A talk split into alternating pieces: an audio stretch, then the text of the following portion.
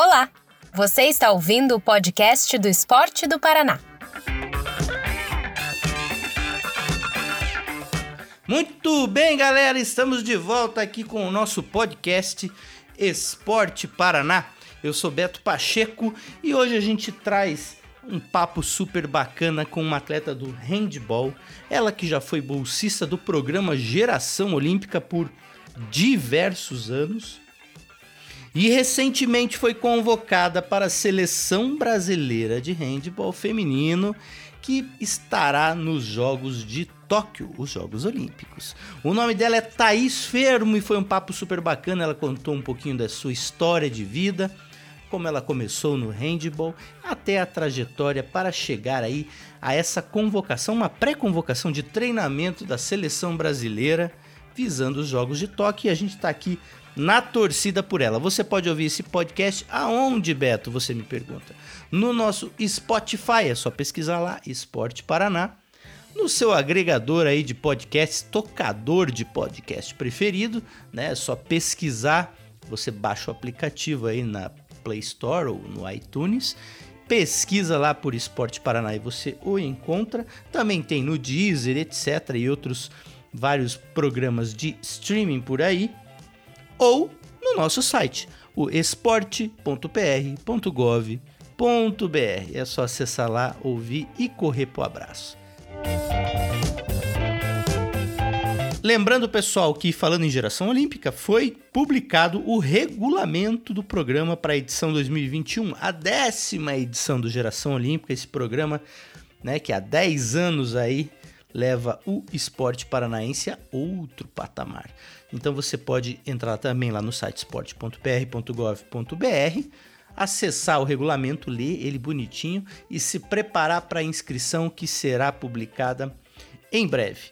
Se você está ouvindo isso aqui no futuro, hoje nós falamos no dia 29 de março de 2021. No próximo dia 5 de abril terá um Tira Dúvidas pelas nossas plataformas de redes sociais em relação a esse regulamento, para daí quem quiser fazer a sua inscrição estar apto, beleza? É isso aí. Então agora vamos aí ao nosso bate-papo nesse programa com a Thaís Fermo.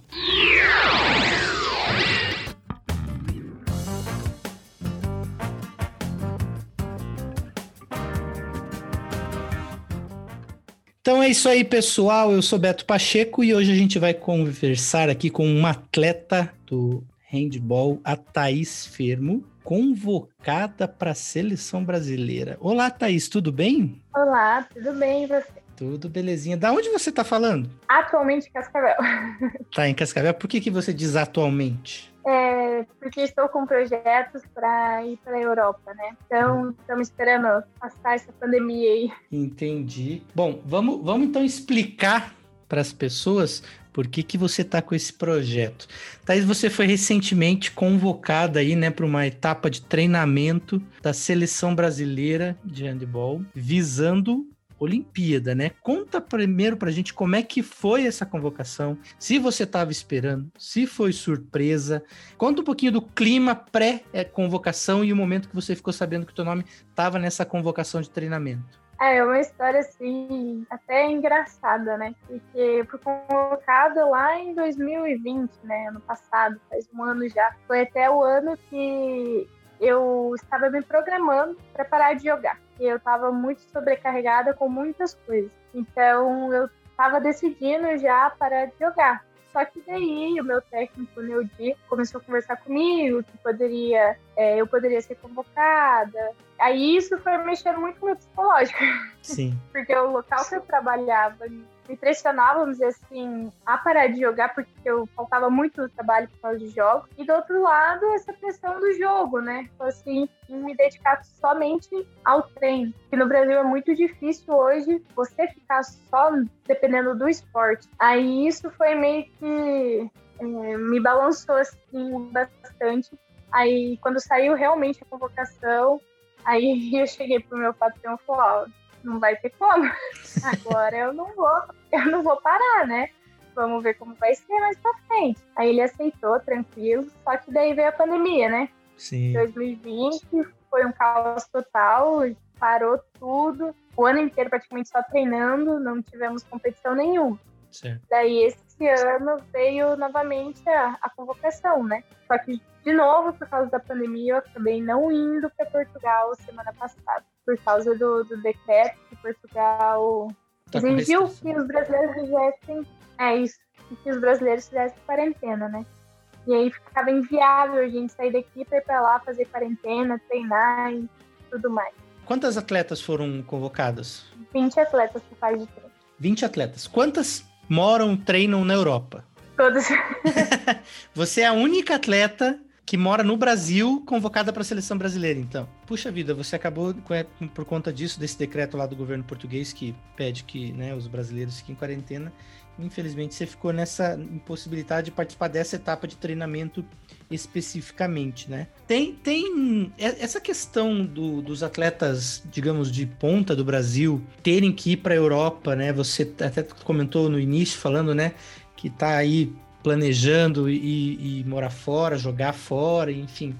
É, tem sido uma constante na modalidade, principalmente atleta aqui de nível de seleção? Ah, sim. A estrutura no Brasil não é a melhor estrutura, vamos dizer assim. Né? Não que não tenha, tem, existe. Sim. Mas qualidade de jogos, falta ritmo de ter bastante jogos, sabe?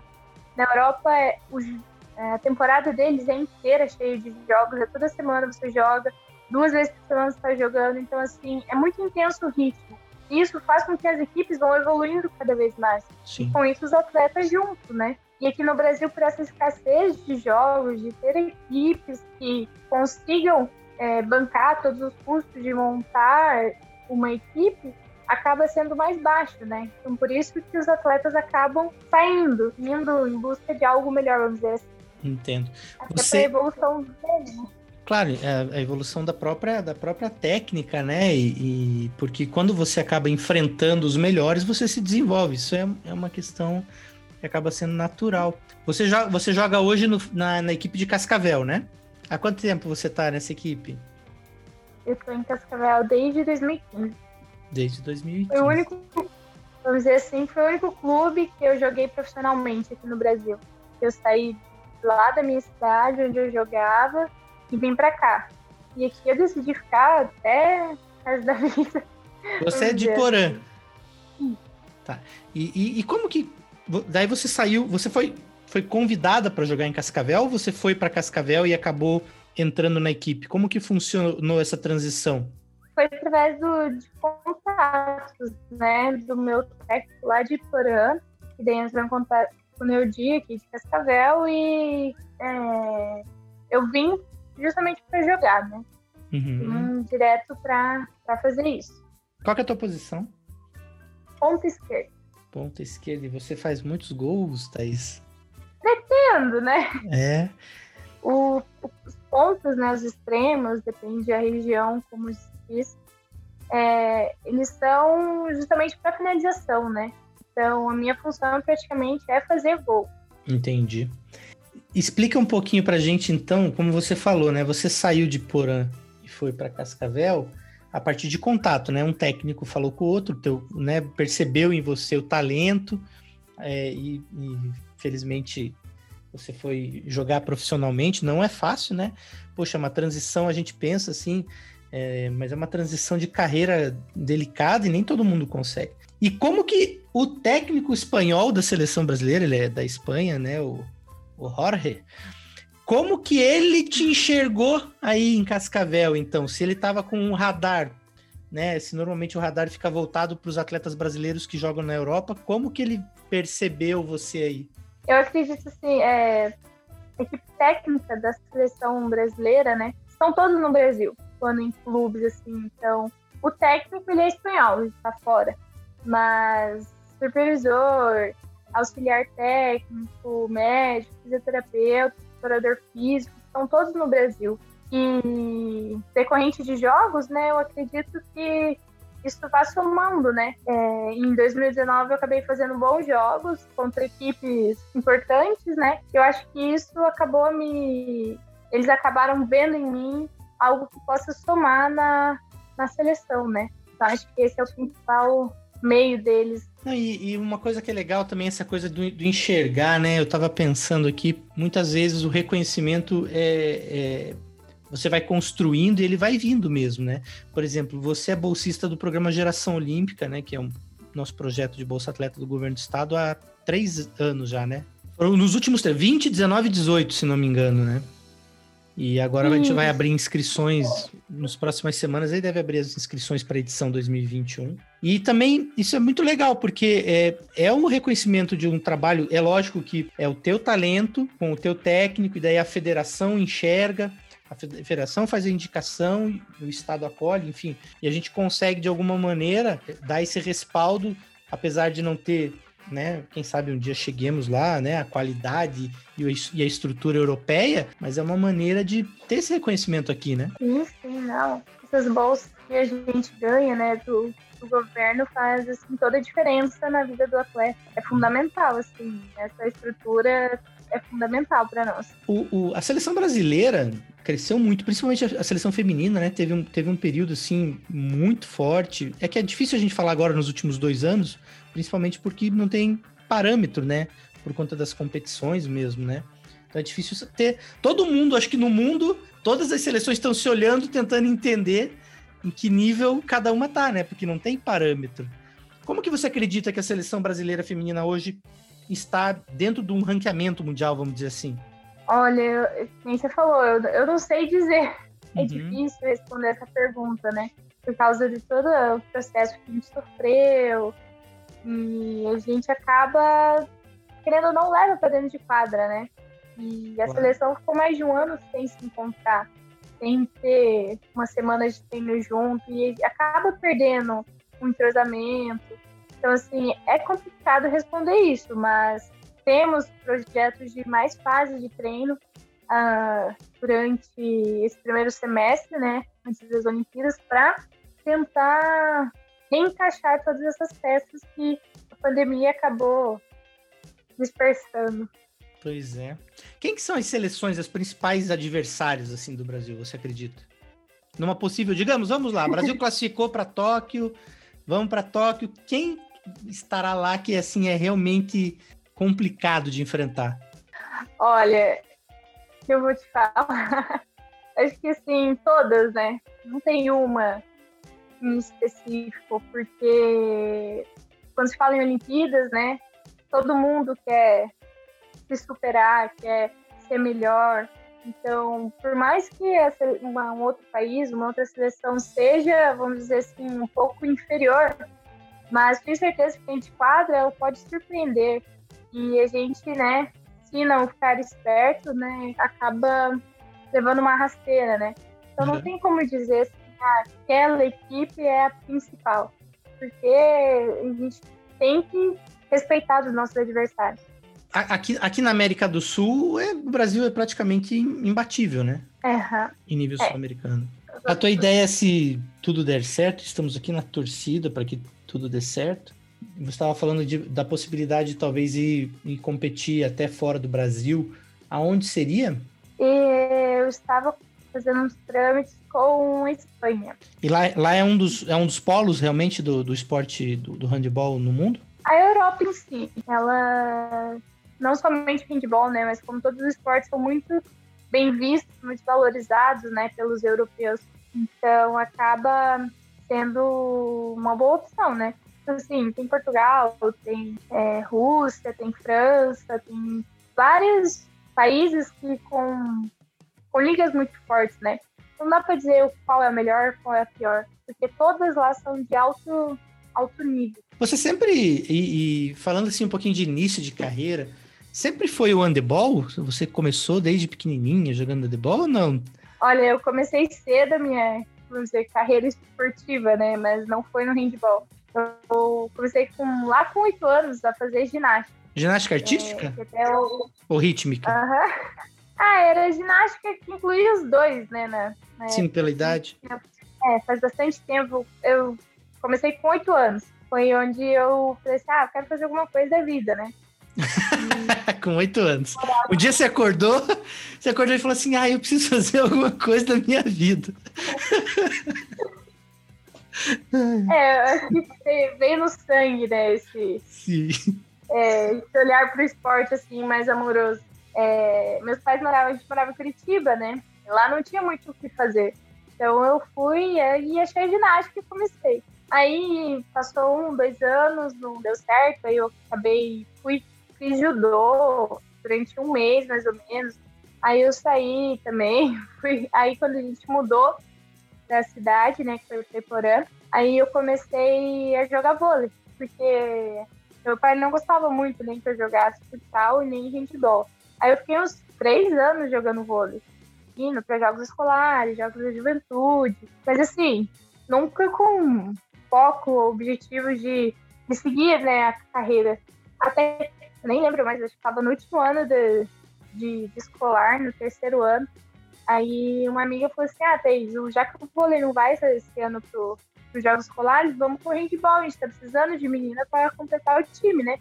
Falei, tá bom, eu preciso só conversar com meu pai. E o time de futsal também me chamou para ir completar o time nesse último ano. Aí eu conversei com meu pai, com a minha mãe, eles não queriam de jeito nenhum deixar eu ir para nenhum dos dois. Eu falei, mas é só uns jogos, né? É só uma competição. Vamos, eu não quero ficar sem fazer nada, né? Uhum. Eu quero ir participar. Aí acabou que eu fui pro handball e eu comecei, assim, é três passos também, vamos dizer assim, tem que saltar, tem que arremessar. Acabou sendo um pouco parecido com o vôlei. E eu comecei a gostar. Aí eu comecei a treinar. Então, nesse primeiro ano de transição, eu me dividia entre o handball e o vôlei. Eu não competia mais pelo vôlei, mas eu continuava treinando, porque eu gostava muito. Então foi dois, foi dois, até que no final do ano eu decidi ficar só no handball. Aí foi quando mudou o técnico da cidade, aí ele conversou comigo, falou assim, ó, você tem chance, continua treinando, pra você crescer, né? Continuar a, a evoluir. Aí foi quando eu vim pra Cascavel. Né? No meio do ano de 2015, eu consegui vir pra Cascavel e aqui até hoje. Você foi com quantos anos pra, pra Cascavel? 19 anos. E foi daí para morar sozinha, para tipo, ou não sei, dividir com, com, a, com a equipe? É, a gente tinha uma república, né? Uhum. Com as uhum. atletas do, do clube. E eu morava lá daí. Além, além da, da, do, do handball, você também tem, tem você falou que estava traba, trabalhando, né? Porque tem que conciliar as coisas. No, com o que, que você tra, trabalha? Eu trabalhava na Explus, uma, uma, não, uma academia de eletroestimulação muscular de corpo inteiro. É uma tecnologia nova aqui no Brasil, né? Na Europa já é mais, um pouco mais conhecida, mas no Brasil ela é, é novo. Então, desde quando eu comecei a faculdade, assim, do segundo ano em diante, eu sempre procurei trabalhar. Uhum. Porque eu vi, assim, que não tinha como. Eu precisava. E eu não gostava muito de ficar pedindo dinheiro para minha mãe toda hora. Então, eu sempre procurei fazer alguma coisa. Aí, estagiei no, no, no Serenard da, pela prefeitura. Aí depois fui para essa academia, né? E foi justamente atletas que jogaram comigo me indicaram para ir trabalhar lá. Então, no meu último ano de faculdade, eu entrei lá. Depois que me formei, continuei. Eles me contrataram como professora, né? E eu fiquei até receber.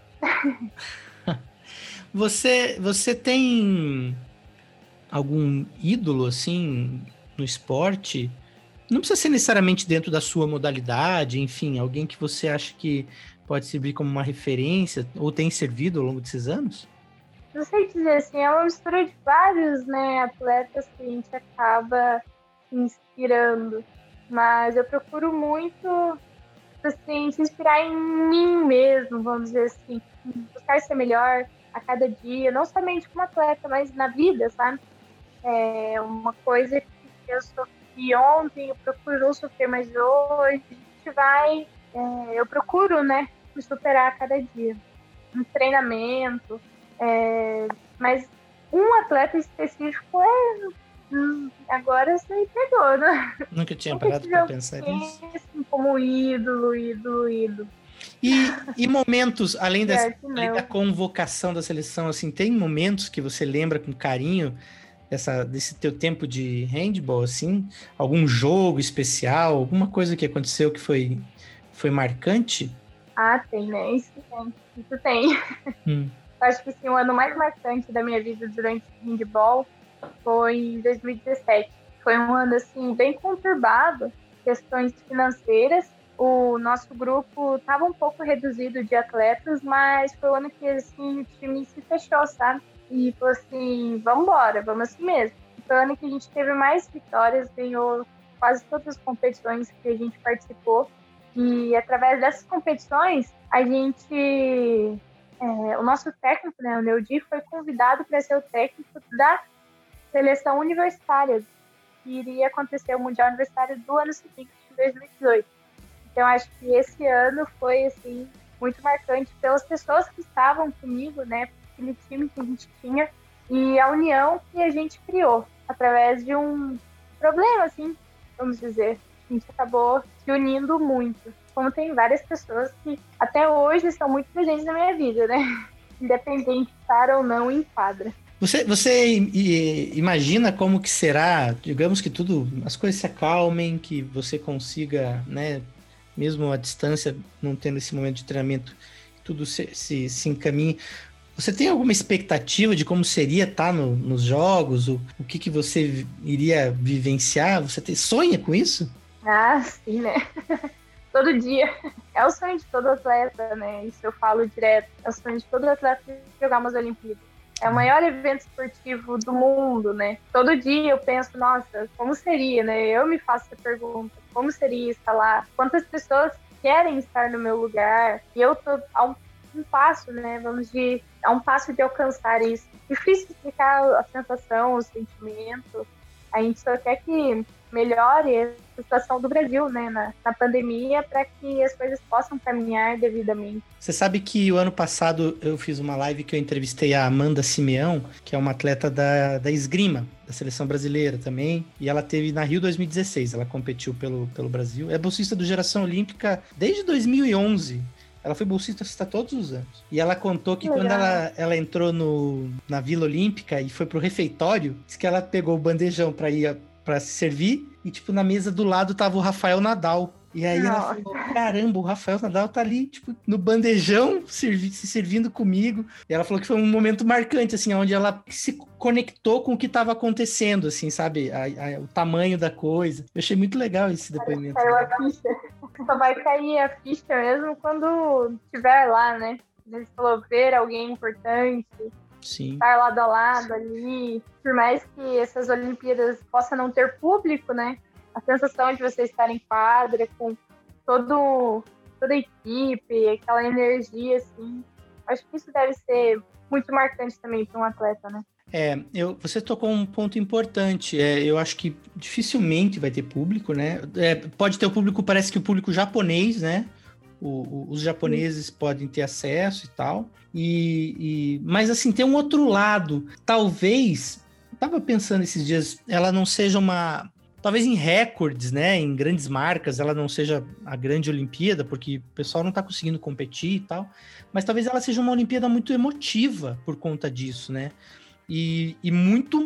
A Olimpíada normalmente é muito vista, mas talvez tenha um boom de, de visualizações, né? Pela TV mundo afora e uma carga emotiva por, por exatamente por tudo que está acontecendo, assim, de talvez ser um momento de superação, enfim, né? É, eu também acredito nisso, porque é, nem teve um mundial masculino é, no começo do ano.